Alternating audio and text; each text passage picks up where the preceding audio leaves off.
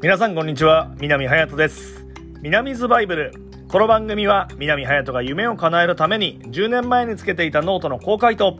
次の新しい10年をみんなで考えていくモチベーションがアップする音声プログラムです、えー、今日のノートの中身は、えー、感謝という言葉が書かれておりましてこれはねもう思い出深いですね。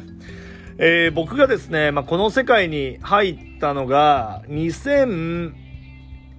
年かな？の10月 ?2006 年10月。そう、10月ぐらいなんですよ。あの、何かっていうと、まあ、岐阜県にある高須スノーパークっていうね、スキー場が、まあ、毎年ゲレンデナビゲーターっていう、まあ、スキー場で音をかけながら、いろんな情報を喋る。まあ、ゲレンデ DJ ですよね。を募集してるんですよ。で、このオーディションに、えー、東京出てきて1年目に合格をしまして、僕はだから1年目から冬は DJ として、まあなんとかご飯が食べれていたんですよ。で、その時のプロデューサーからもうね、もうコンコンと言われたのが、もう感謝っていう言葉なんですね。でね、不意に、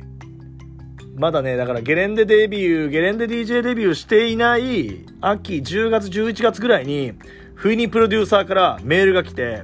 今日はありがとう100回言いましたか？とか来るんですよ。で、最初はね、うわ、気持ち悪いなって ちょっと思ってたんですけども、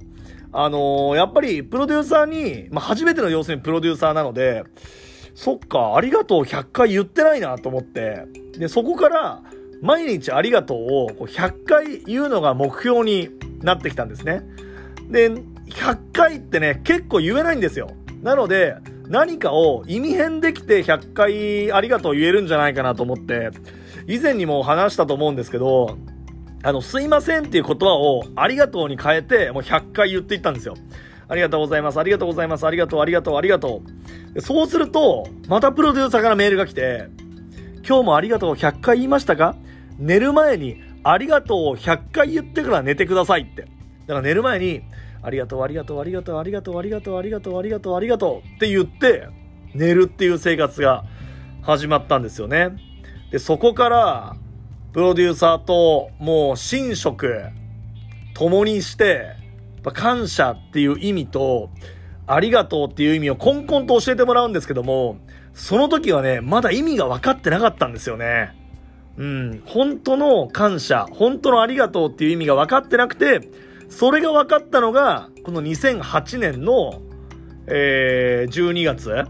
だから、ゲレンデ DJ3 年目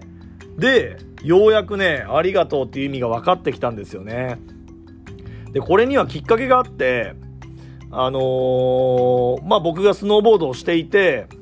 えー、ある大きな大会で僕 DJ をさせてもらったんですね。で、DJ が終わって、いい仕事したね。じゃあ打ち上げ行こう。で、打ち上げ行って飲んで、で、次の日、雪降ってピーカンで、もうね、もうスキー日和っていう一日があったんですよ。まあ、ザ・デイですよね。で、その時に、めちゃめちゃ滑って滑って滑って、そしてジャンプ台も飛んで、超いい感じ。じゃあジャンプ台もう一本飛びます。バーン飛んだら左肘からガツンと落ちて、僕あの人体をね、あの、外と中両方切ってさらに脱臼してっていう大怪我を負ったんですよ。それでもう病院に入って2週間3週間ぐらい入院したんですかね。そうするとね普段できてたことが全くできないんですよ。で周りのことを人にやってもらう。でいろんな本読んだり時間があるのでいろいろ自分で考えていくとなんかねありがとうと感謝がこう頭の中に浮かび上がってくるんですよ。あここにもありがとうが言える。わこれに感謝しないといっぱい出てきて、その時に、あ、感謝ってこういうことなんだっていう風に、えー、味わえたことがあったんですよね。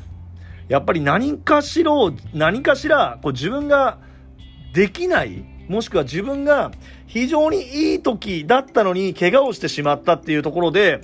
僕はね、ありがとうと感謝を一番感じた瞬間でした。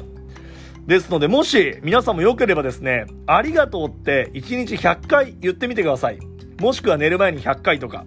あの、いろんな本とか、いろんなところでも、あの、ありがとうを言いましょうとかね、感謝しましょうって言葉で書いてあるんですけど、なかなかそれをね、実践する人って少ないんですよ。だからこれこそ皆さんに実践をしていただきたい。でそうすると、ちょっとずつね、なんか見える世界が、僕の中では変わったなと思っていますので、ぜひ皆さん実践してみてはいかがでしょうか。今日の南ズバイブルは感謝のお話をさせていただきました。